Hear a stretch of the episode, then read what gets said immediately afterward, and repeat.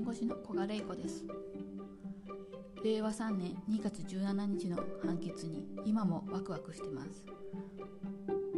今日判決文の公開もあったので早速読んでいます。ざっと見ただけですけどもその中でもすでに朗読したいっていう部分があったので読んでみます。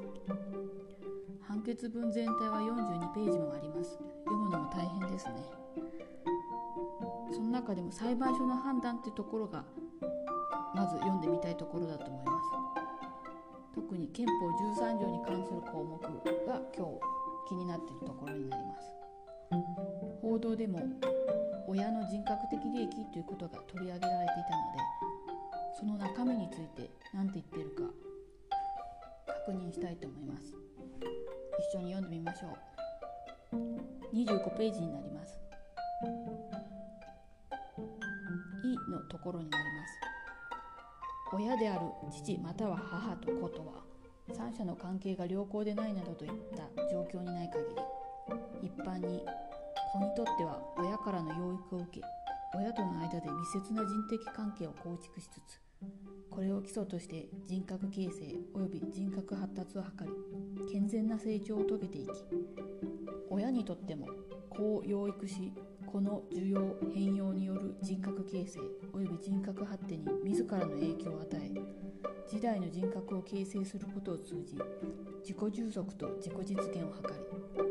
り自らの人格をも発展させるという関係にある。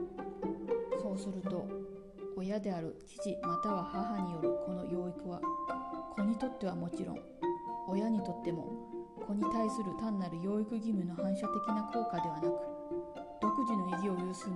ものということができそのような意味で子が親から養育を受けまたはこれをすることについてそれぞれ人格的な利益を有すということができる、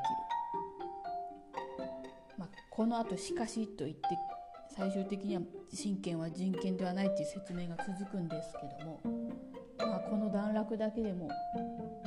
よく読んでいくと味わい深いなと。子育てってそういうことだなみたいなところがちょっと難しい表現も散りばめられてる気もしますけど堅苦しいなと思うけどそうそうそういうことだよというところが伝わる部分かなと思いました。他にも全体として